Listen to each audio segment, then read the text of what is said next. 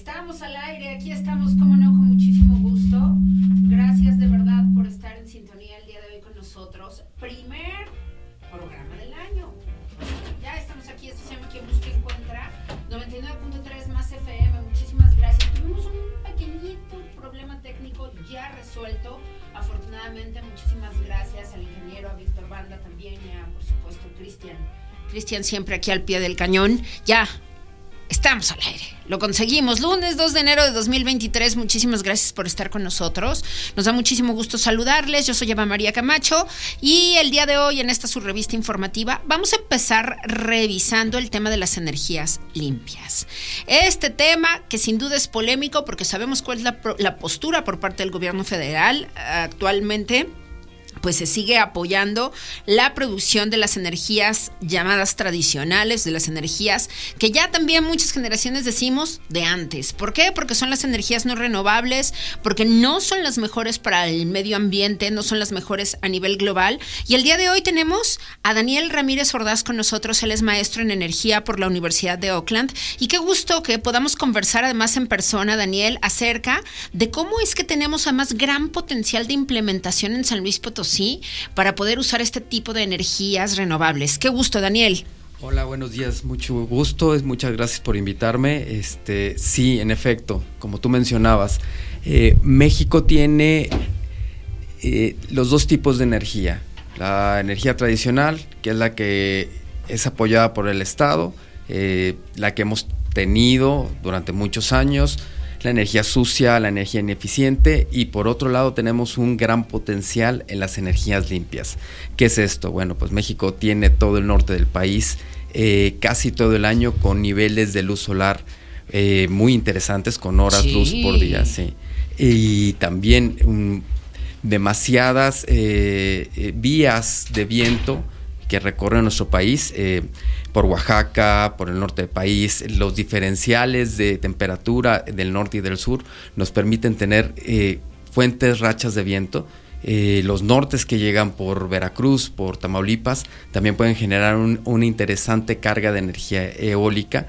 También contamos con fuentes de energía como la geotermia, que no está muy bien explotada aunque México cuenta con Cerro Prieto, que es la planta de energía geotérmica más grande del mundo, eh, produce más de 900 megawatts de energía, pero también tenemos todo el cinturón del Pacífico, toda la costa del Pacífico, donde tenemos muchísimos volcanes y depósitos de agua que pudiéramos explotar como fuentes de geotermia.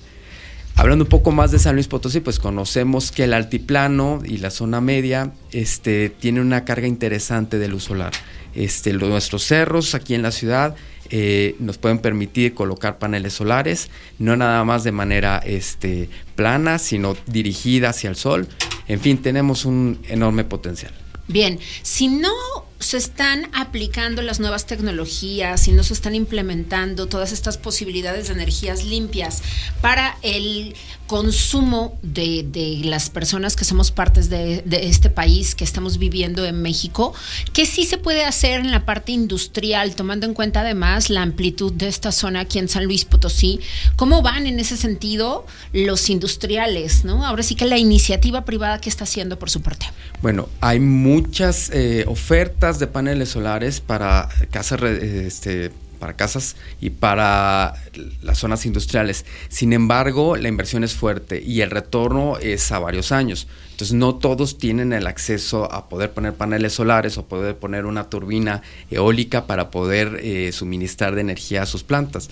De igual manera, este, como lo platicaba anteriormente con otros amigos, las energías renovables en estos momentos requieren de energías de backup, de energías de respaldo.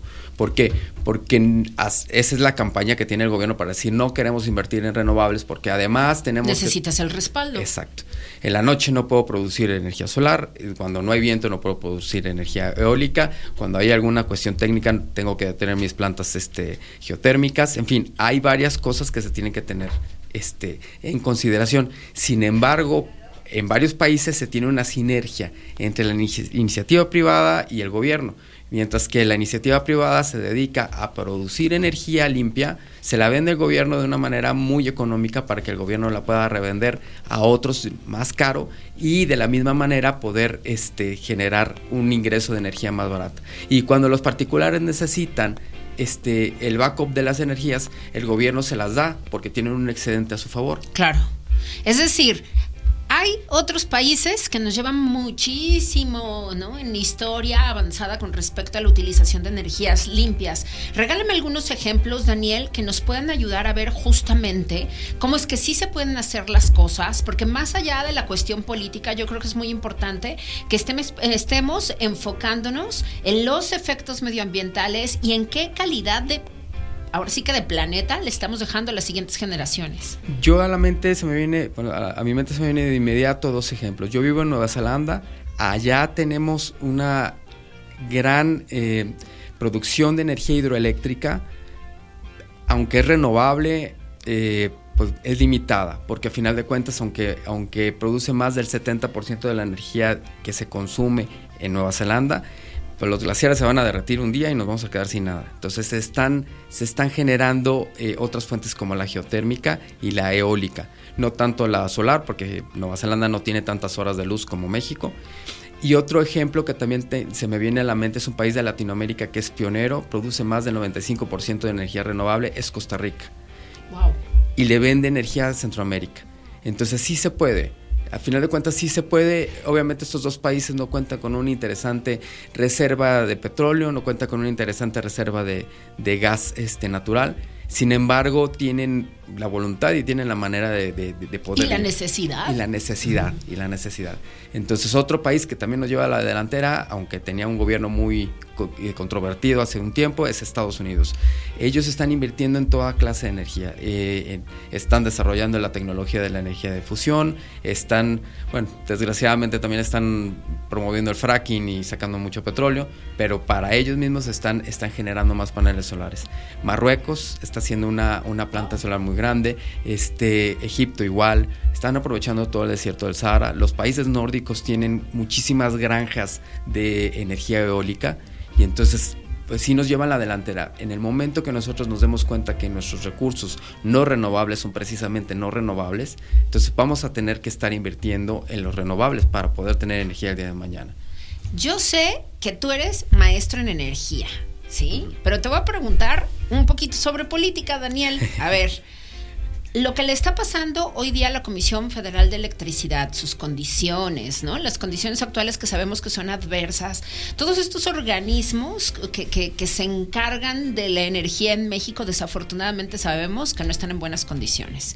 Y entonces vemos todavía más complejo que realmente puedan invertir ¿no? en proyectos de energías limpias y más si no se tiene la voluntad, ¿sí? Pero imaginémonos que en algún momento dicen, vale, vamos a empezar. ¿Por dónde podría empezar, no? Una tortuga caguama, como lo es la Comisión Federal de Electricidad, a caminar en este sentido, ¿sí? ¿Dónde se quedaron? ¿En qué momento? Ahora sí que se quedaron proyectos importantes, porque sabemos que los hubo. Entonces, ¿cuál es tu perspectiva? ¿Por dónde tendrían que empezar prácticamente, Daniel? Bueno, hay una cuestión muy difícil para poder mover la maquinaria, como tú mencionabas, está politizado. Pero imaginemos que venga alguien con la voluntad de decir, vamos a cambiar esto. Bueno, es muy importante revisar, primero hay que limpiar la casa. Todas las plantas de energía térmica, donde se queman combustibles, donde se quema biomasa para poder generar energía, necesitan mantenimiento. Necesitan nuevos instrumentos, necesitan mejorar la eficiencia. Porque no tiene sentido quemar en un quemador donde te genera un porcentaje muy bajo eh, estás perdiendo dinero, estás perdiendo recursos. Si tú compras un nuevo quemador o, compras este, nuevos instrumentos o les das mantenimiento a los que ya tienes, puedes empezar por ahí. Segundo lugar, abrir las puertas para inversionistas. Las cerraron en este gobierno, entonces hay que abrirlas. Hay gente que le interesa producir electricidad porque es un negocio. Este, habían empresas extranjeras, sobre todo españolas, que tenían proyectos aquí en México. Por proteger la soberanía decimos que no, bueno, entonces inviertan los nacionales. También tenemos empresarios en México, también hay dinero en México. Entonces invertamos, el gobierno tiene dinero, hay mucho subejercicio. Entonces, este, vamos a crear eh, plantas térmicas más eficientes, vamos a, renovar la infraestructura de las hidroeléctricas que manejamos para producir más electricidad, tenemos granjas eólicas en Oaxaca, vamos a darles mantenimiento, vamos a, vamos a poner más turbinas, esos son los primeros pasos. Y después, bueno, pues vamos a generar buenos proyectos en Sonora, en San Luis Potosí, en Zacatecas, donde hay muchísimo sol muchísimas horas de sol. Mucho sol y mucho viento que tenemos por acá. Así es. Yo recuerdo haber alguna vez recibido aquí en San Luis Potosí a un ingeniero que venía de los Estados Unidos que estaba sorprendido y decía, a ver, es que con esta cantidad de viento era para que tuvieran toda una cortina ya de, para la generación de energía eólica, ¿no? De verdad que él se sorprendía y decía, es que estas colinas están fabulosas para eso, ¿no? Él veía todo nuestro alrededor y decía, a ver, ya quisiera España, decía, ya quisiera España tener esta locación. Sí, no, definitivo. Yo, yo recuerdo desde que era niño, yo iba a la Cañada del Lobo, lo que me acuerdo era sol, viento. Sol, tierra, viento. Si vamos hacia Ojuelos, eh, si, vamos por todo este escalerillas, siempre viento. Siempre tenemos viento. Este, no tenemos mucha agua en San Luis Potosí. Eh, pero tenemos geotermia hacia este, Villa de Pozos, hacia, hacia el sur, hacia, hacia, Guanajuato. Hay plantas que combinan la geotermia con la producción de, este, con la térmica, entonces un poquito calientan con la geotermia y lo demás este, más eficientemente meten combustóleo, lo que sea para quemar y producen electricidad.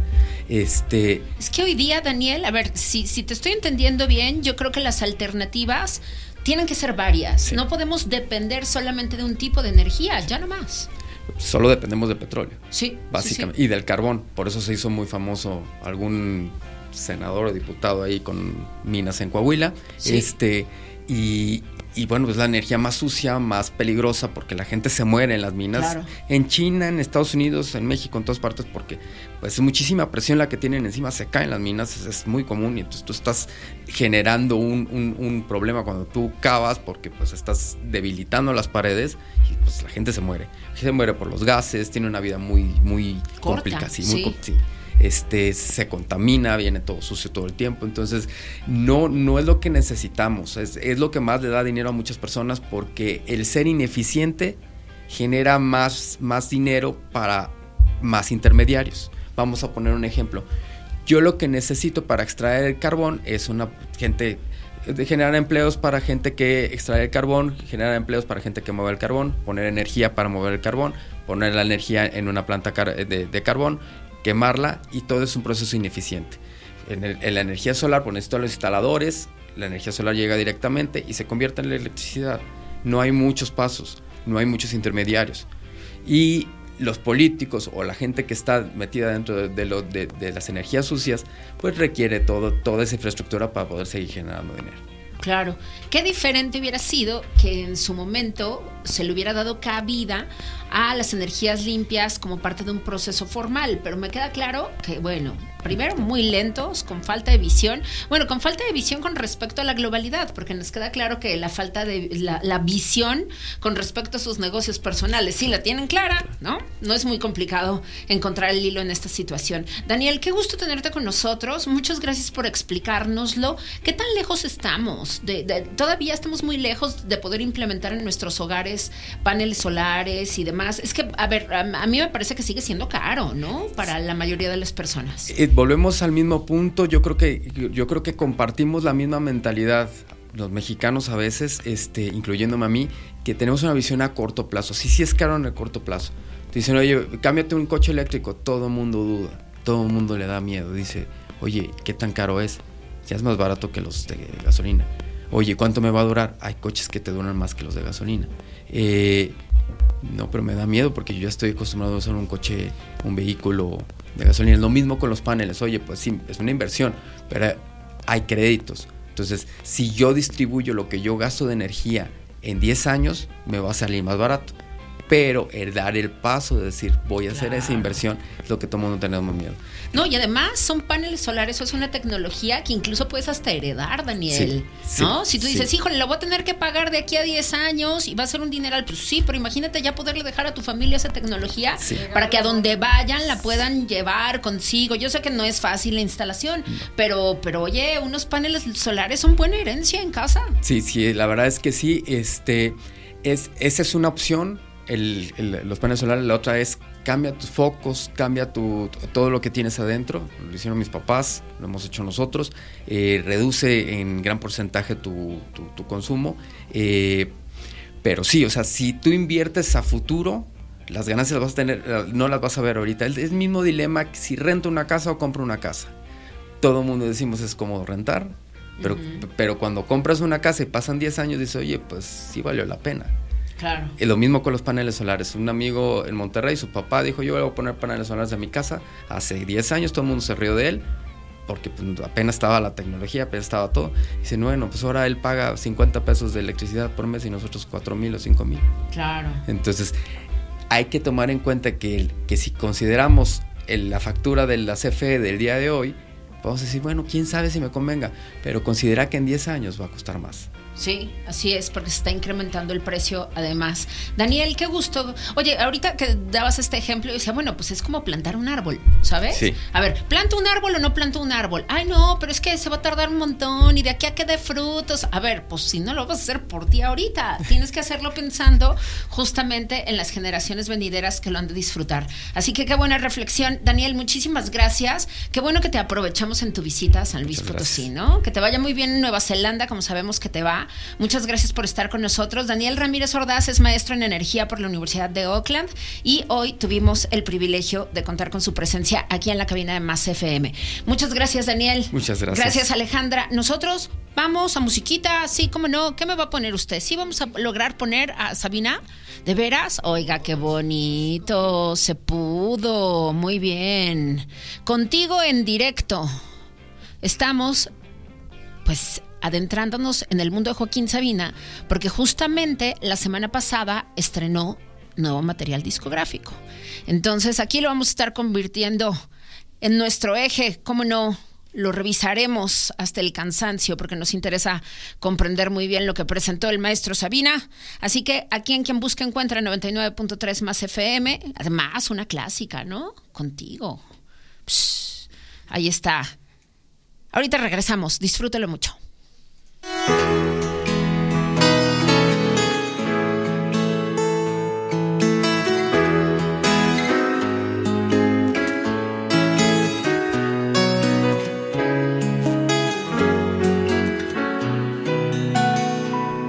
Yo no quiero un amor civilizado con recibos y escena del sofá. Yo no quiero que viajes al pasado y vuelvas del mercado con ganas de llorar.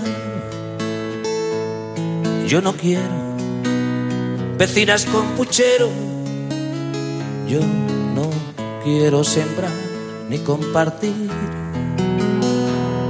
Yo no quiero 14 de febrero ni cumpleaños feliz yo no quiero cargar con tus maletas.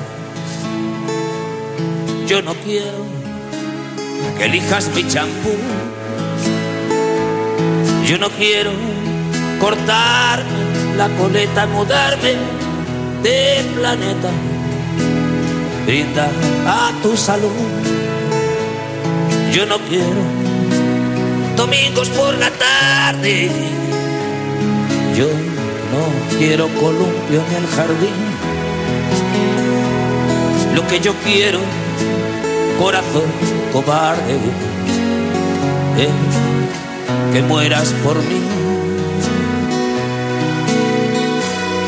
Y morirme contigo si te matas. Y matarme contigo si te mueres. Porque el amor cuando no muere mata, porque amores que matan nunca mueren. Yo no quiero juntar para mañana, nunca supe llegar a fin de mes. Yo no quiero comerme una manzana dos veces por semana, sin ganas de comer. Yo no quiero calor de invernadero. Yo no quiero besar tu cicatriz. Yo no quiero París con aguacero. Ni te quiero sin ti.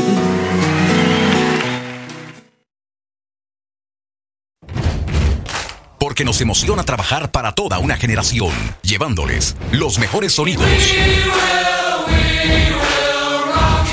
Escuchando la música de tu vida, prendiendo tus recuerdos. 99.3 más FM. Más, más, más. Ser verde no es estar a la moda como muchos piensan.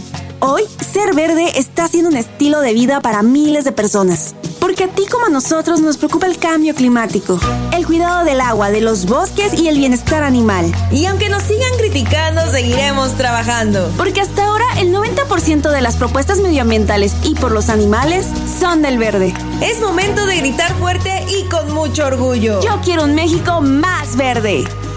Partido Verde. La Universidad Naval tiene la misión de formar oficiales, líderes navales con honor, deber, lealtad y patriotismo para servir en las unidades y establecimientos de la Secretaría de Marina Armada de México. Inscríbete en www.gov.mx, diagonal Universidad Naval. Universidad Naval, más que una carrera, un proyecto de vida. Gobierno de México. Tus viejos juguetes se pondrán celosos cuando sepan que en Fresco Lomas y fresco.com.mx te regalamos 20 pesos por cada 100 de compra en toda la juguetería. Así es, te regalamos 20 pesos por cada 100. Además, con la garantía del precio más bajo. Que sea fresco, hace la diferencia. Hasta enero 4. Estás escuchando XHTL FM 99.3 más FM. Transmitiendo con 3000 watts de potencia desde Capitán Caldera 315, Colonia Tequisquiapan. Un concepto de MG Comunicación más FM, la música de tu vida. Escuchas a Eva María Camacho en Quien Busca, Encuentra. Regresamos.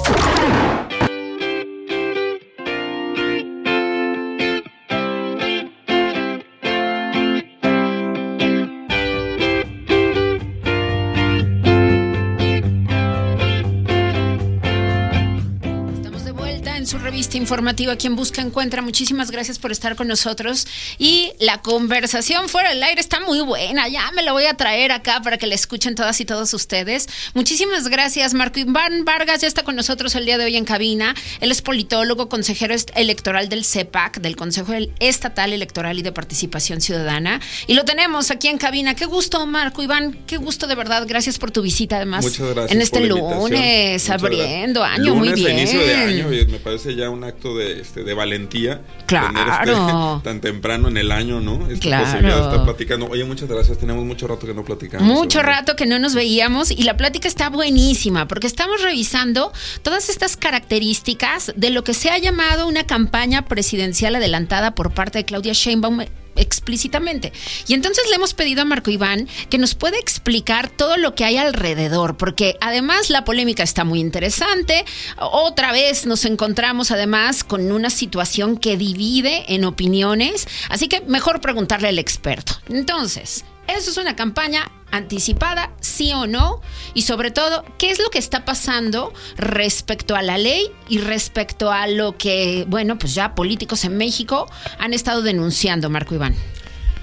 Vamos a poner eh, de manera como muy sencilla las cosas que han estado ocurriendo y que no necesariamente, Eva María, eh, son de estos días, sino que lo hemos estado viendo ya desde hace varios años. No sé si te ha pasado, le ha ocurrido seguramente al público que nos está escuchando. Vas circulando en una ciudad y de repente te encuentras un espectacular de una revista cualquiera que ésta sea. Ajá. Existente o no existente incluso, ¿no? Exacto, ¿no? La, revista Empresarios Exitosos, ¿no? Ándale, sí. Este, o Ejecutivos Exitosos, ¿no? Sí, sí. Y entonces ahí ponen este, la, la figura, la portada de un número importantísimo de esa revista según ellos. Una edición Este, especial. ¿no? Al alcalde de San Pedro de los Aguaros, ¿no? Exacto. Y entonces dice, yo estoy venciendo la inseguridad pública de San Pedro de los Aguaros. Y entonces tú lo ves ahí en la, este, en la vía pública y tú dices, bueno, pues eso como a mí que me importa, ¿verdad? Ajá. Sobre todo que yo no vivo allá. Claro. Este, cuando hay gente que identifica o dice claramente que, bueno, esta persona lo que está haciendo es un fraude a la ley. Es decir, está tratando de presentarse ante el público Sí. para que la, la gente lo conozca, para que, dicen los mercadólogos, para que se posicione, pero formalmente no está haciendo campaña electoral. Esto ya lo tenemos viendo desde hace diez y tantos años, incluso un poco más. Pero lo que ha estado ocurriendo ahora es que de unos meses para acá, algunas personas que aspiran a la presidencia de la República o la imagen de estas personas de manera directa o indirecta han estado apareciendo en espectaculares en casi todo el país. Entonces dices, cuando lo ves en alguna ciudad como la Ciudad de México, dices, bueno, pues, este, pues es una persona que trabaja ahí, que vive ahí, tal vez. Pero cuando lo empiezas a ver en la Huasteca Potosina, en Tlaxcala, en, Nueva- en este, Baja California, en San Luis Potosí, Aguascalientes, dices, En a ver, Quintana Roo. Exacto, ya hay sistematicidad. Claro. Y si hay sistematicidad, entonces no es un tema espontáneo. De tal suerte que hay partidos políticos, concretamente Movimiento Ciudadano, Partido Acción Nacional, por lo menos los que yo tengo vistos, que ya han ingresado una queja ante la autoridad competente, ahorita de- decimos claramente y de manera muy breve cómo es eso, una queja para que ellos determinen primero cuál es la sanción y cuál es eh, la falta que se está cometiendo. Así ellos lo es. que están denunciando es que hay personajes identificables que tienen Sí. aspiraciones para conseguir una candidatura y que se están adelantando por mucho a una campaña electoral, lo que decía el magistrado de la Sala Superior del Tribunal Electoral, Felipe de la Mata, un tipo interesantísimo y también muy este, de una plática muy muy ligera en sus redes sociales, dice, eso no es un acto anticipado de campaña, dice, este tipo de conductas son actos anticipadísimos de campaña, porque Sí. todavía ni siquiera tenemos candidaturas, ¿no? Más o menos ese es el terreno. Claro, claro. Y entonces nos encontramos con que, por un lado, está Claudia Sheinbaum, ¿no? Con esta campaña que hemos visto en diferentes partes, en diferentes lugares de nuestro país, donde pues está el hashtag es Claudia y también una imagen, un ícono, ¿no? Que le han generado justamente para poder identificar a esta que sabemos que es una de las candidatas del presidente. Así es. Eh, se ha visto eso, se ha visto lo de mm, Adán Augusto López. Sí, también con, a con él. un juego de palabras este, muy, muy interesante, no sé si lo han visto. Hay algunas pintas prácticamente en todo el país, incluso yo acabo de estar en Tabasco hace semana y media y me llamó mucho la atención, él había sido gobernador de Tabasco. Sí. Este, hoy secretario de Gobernación y entonces hay un conjunto de leyendas que dicen este que siga López, así estamos a gusto. Sí, ¿Eh? sí, sí. Eh, cuando cualquiera en, en el, en términos de la interpretación dice, bueno, ¿esto qué tiene que ver? Tiene que ver con lo de la revocación del mandato de López Obrador.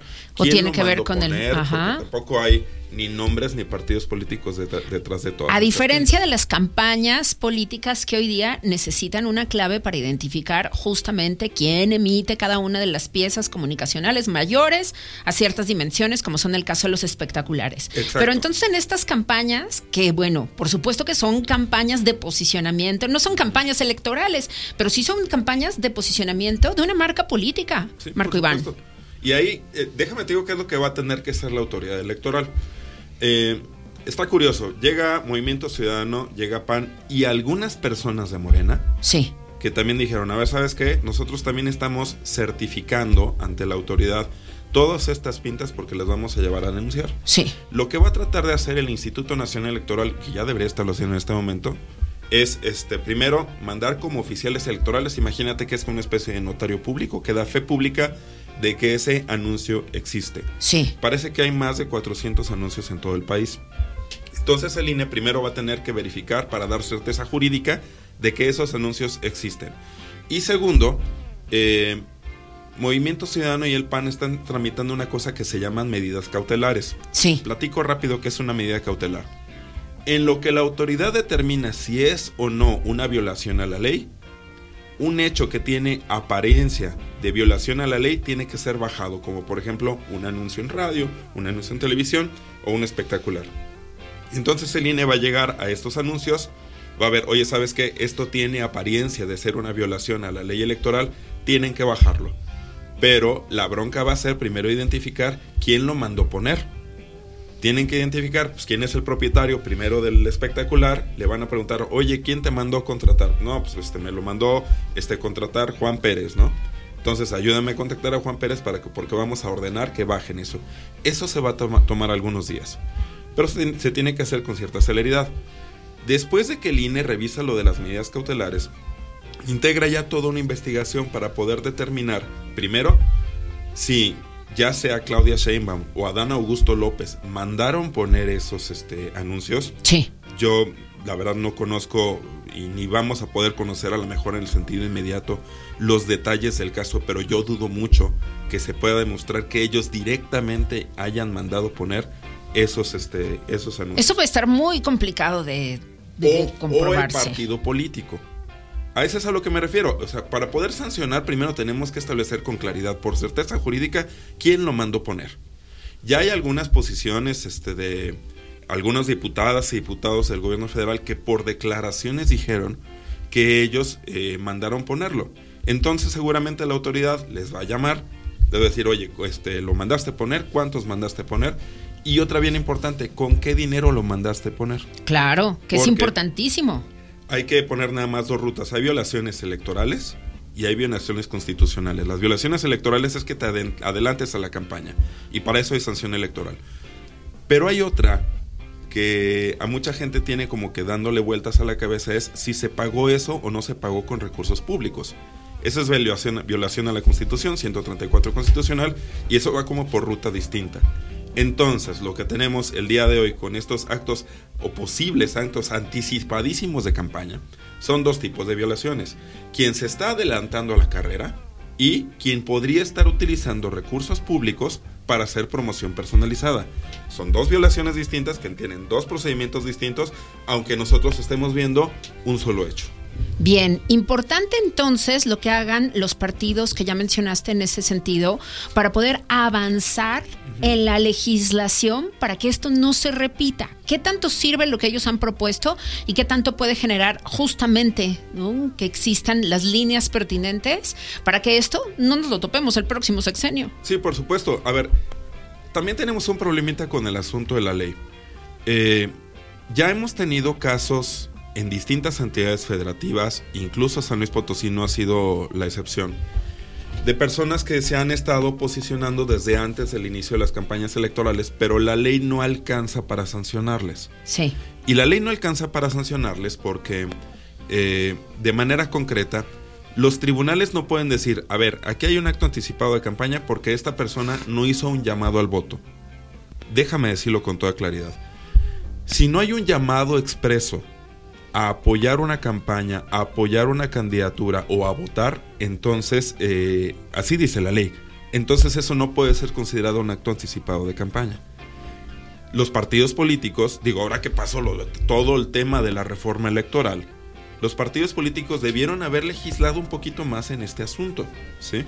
Porque eh, la ley parece que no es eficaz para poder establecer una sanción y decir, ¿sabes qué? Aquí sí vamos a poder este, castigar esta conducta. ¿Y sabes por qué no lo pusieron, Eva María? Porque a ninguno de los partidos le conviene. O sea, en el fondo les conviene que siga así de suelto el tema. Sí, y si me lo permites un poco, también hay algunos otros actores sociales que también lo dicen así. Dice, bueno, a ver, sin normalizar este tipo de conductas, pero ¿en verdad necesitamos sobreregular todo eso? Claro. O sea, también hay debate en ese sentido. Sí. Hay quien dice, bueno, y todas estas conductas que evidentemente pueden, tienen la apariencia de ser ilegales o por lo menos poco éticas, independientemente de lo del asunto de los recursos públicos, pero adelantarse a la carrera, este, ¿realmente es tan malo para la democracia el día de hoy? Sí. Son cosas que están ausentes todavía en cierta parte del debate público. Lamentablemente no se discutieron en los últimos meses con todo el rollo de la reforma electoral, de lo cual todavía no tenemos ni siquiera el desenlace definitivo del asunto. Sí. Y este y esto es lo que va a estar ocurriendo durante los próximos, yo diría, meses. Por lo menos yo, veo, yo veo que vamos a tener unos tres o cuatro meses de dimes y diretes, de jaloneos jurídicos, de si esto es o no es un acto anticipado de campaña. Pero desde ya te digo, la ley está hoy, el día de hoy está incompleta para poder sancionar este tipo de cosas. Incluso te platico una cosa rapidísima. En la nueva reforma electoral, esta que se acaba de aprobar hace poquitito y que todavía ni siquiera conocemos los detalles, hay un asunto bien interesante. Dice, por ejemplo, que en el tema de la libertad de prensa, todas las entrevistas, todas las publicaciones gozan de la, la presunción de legitimidad. Es decir, Sí. que eh, si alguien dice, no, es que hubo un político que mandó contratar para que lo entrevistaran y para que lo sobreexpusieran en un medio de comunicación, la ley primero protege a la prensa y dice, ¿sabes qué? No, a ver, toda entrevista se da como, como espontánea y como válida, a menos de que alguien la quiera combatir y pueda demostrar Que hubo pago ahí. que hubo pago ahí.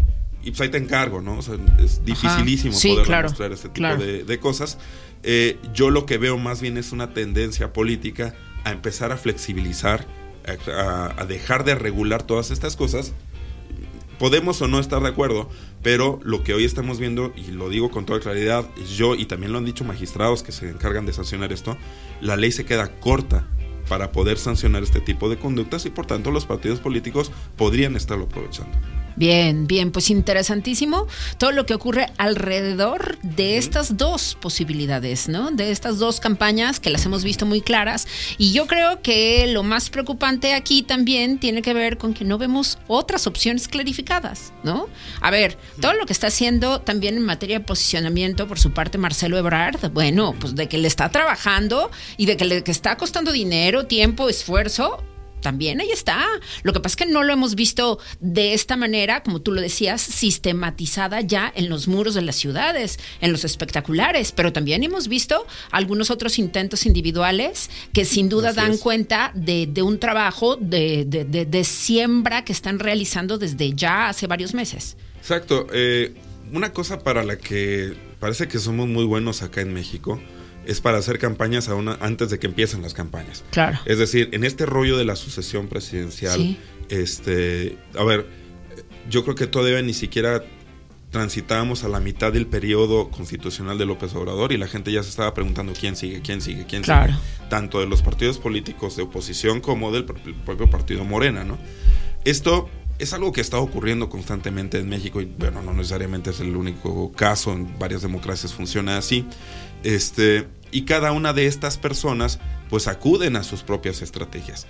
Lo que sí es importante señalar, y hay que decirlo también a la ciudadanía y a los partidos políticos, lo he sostenido también en la mesa del CEPAC en todo momento, es que mientras las reglas estén puestas de una forma, los partidos políticos y las candidaturas y las personas aspirantes tienen que aceptar jugar con esas reglas. Eso es lo que hace funcionar nuestra democracia. Y cuando no hay una sanción jurídica a quien viola la ley, también puede haber una sanción política, también puede haber una sanción Claro. mediática. Y eso es a lo que le tiran también algunos partidos políticos. Oye, sabes que si alguien se está, este, está violando la ley, que evidentemente eh, a nosotros acá es el micrófono, a lo mejor no nos corresponde sancionarlo porque es un procedimiento jurídico. Alguien calificado como tal, que son los tribunales y el Instituto Electoral, eh, Nacional Electoral, son los que determinan si hubo o no violación, son quienes establecen ese tipo de sanciones. Pero también la ciudadanía, hay que decirlo, tiene la madurez suficiente para poder discernir Claro. y para poder decir, oye, ¿y qué hago con estas conductas de estas personas que se están presentando, presentando de esta forma? Claro. ¿Lo sanciono o no lo sanciono? La ciudadanía te- también tiene que estar presente en ese asunto. Eso también es poli- politización y es de la buena. Claro, de la des a la que le debemos entrar. Sí, Yo exactamente. creo que sí. Marco Iván, qué gusto tenerte con nosotros, que sea la primera de muchas. Ojalá que podamos tener estas conversaciones contigo, porque de aquí a las próximas elecciones, y bueno, además es año electoral para dos estados muy importantes en México, para Coahuila y para el Estado de México, y lo que ocurra ahí es una antesala, sin duda, lo que vamos a ver el próximo año. Entonces, por favor, permítenos revisarlo contigo. Yo con todo el gusto del mundo, este, te agradezco mucho por el espacio y quiero aprovechar para desearte un muy feliz y muy próspero año 2023 y a ti y a todo tu auditorio. Muchísimas gracias a ti también, a tu familia y a todo tu equipo de trabajo. Gracias, Marco Iván Vargas, politólogo y consejero electoral del CEPAC, con nosotros esta mañana. Pausa, regreso.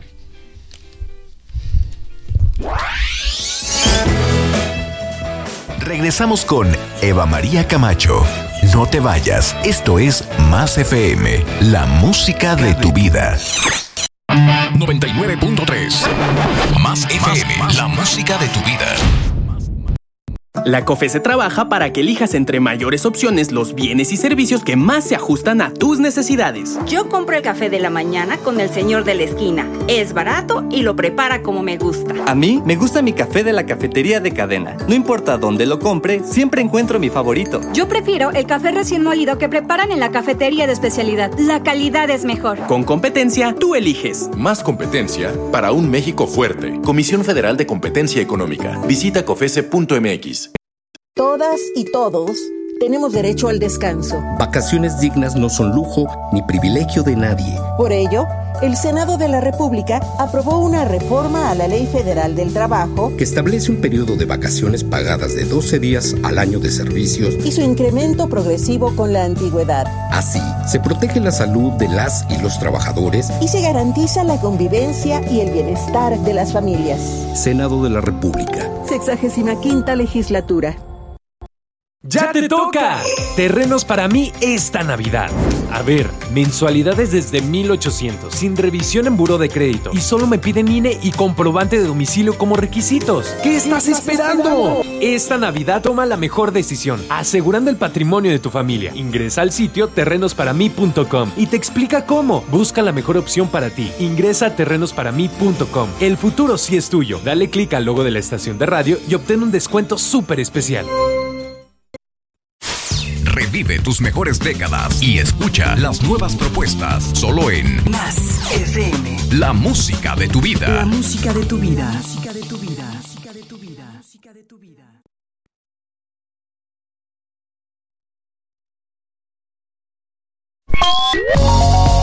Escuchas a Eva María Camacho en Quien Busca, Encuentra. Regresamos.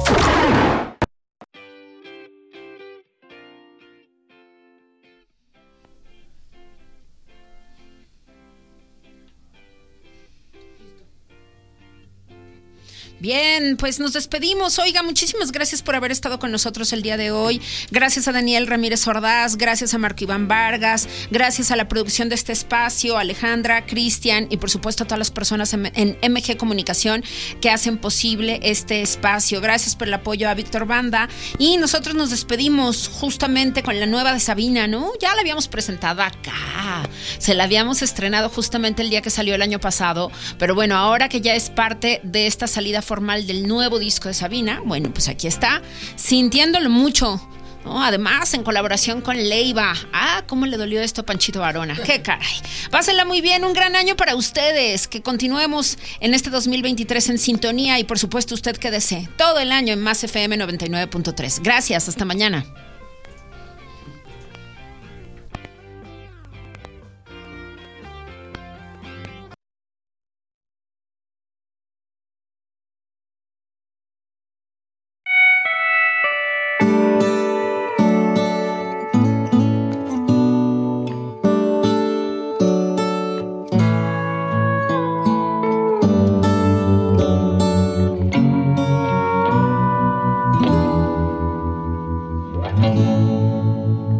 Por fin ayer llegó la hora tan temida de hacer balance de mi vida y terminar esta canción y en vez de echar sal y vinagre en las heridas, haré otra vez de tripas corazón. No me veréis en venidor con el inserso. Nadie me tiene que explicar que dos y dos no suman cuatro que la poesía es el desván de un metaverso, donde las musas se desnudan como albatros. No tengo nada que olvidar de mi pasado, por eso espero que el olvido no se olvide de quién fui. He dado más de lo que algunos me han robado, sin olvidar a la que se olvidó de mí. Siempre querido envejecer sin dignidad, aunque al fusil ya no le quede ni un cartucho. Si el corazón no rima con la realidad, cambio de rumbo sintiéndolo mucho.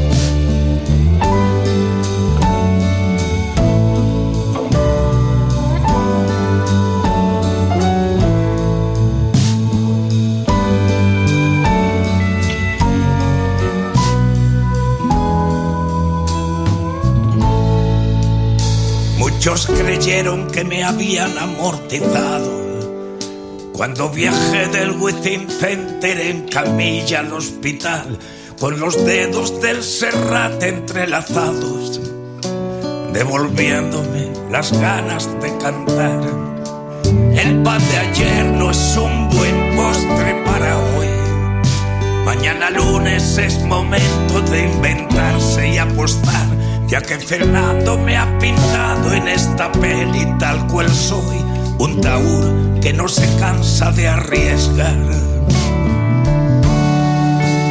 Siempre he querido envejecer sin dignidad, aunque al fusil ya no le quede ni un cartucho, si el corazón no rima con la realidad.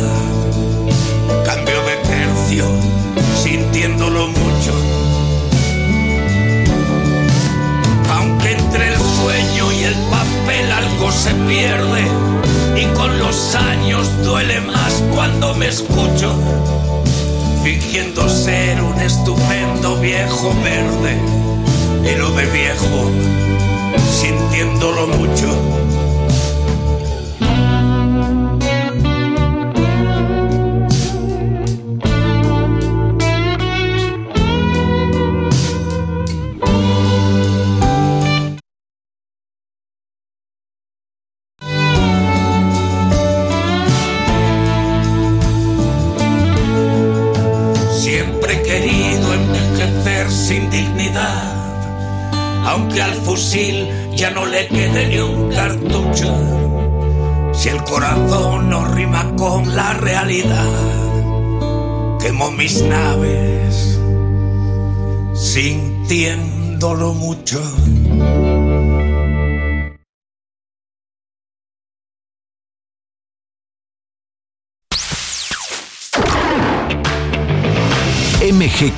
Presentó Quien busca, encuentra con Eva María Camacho.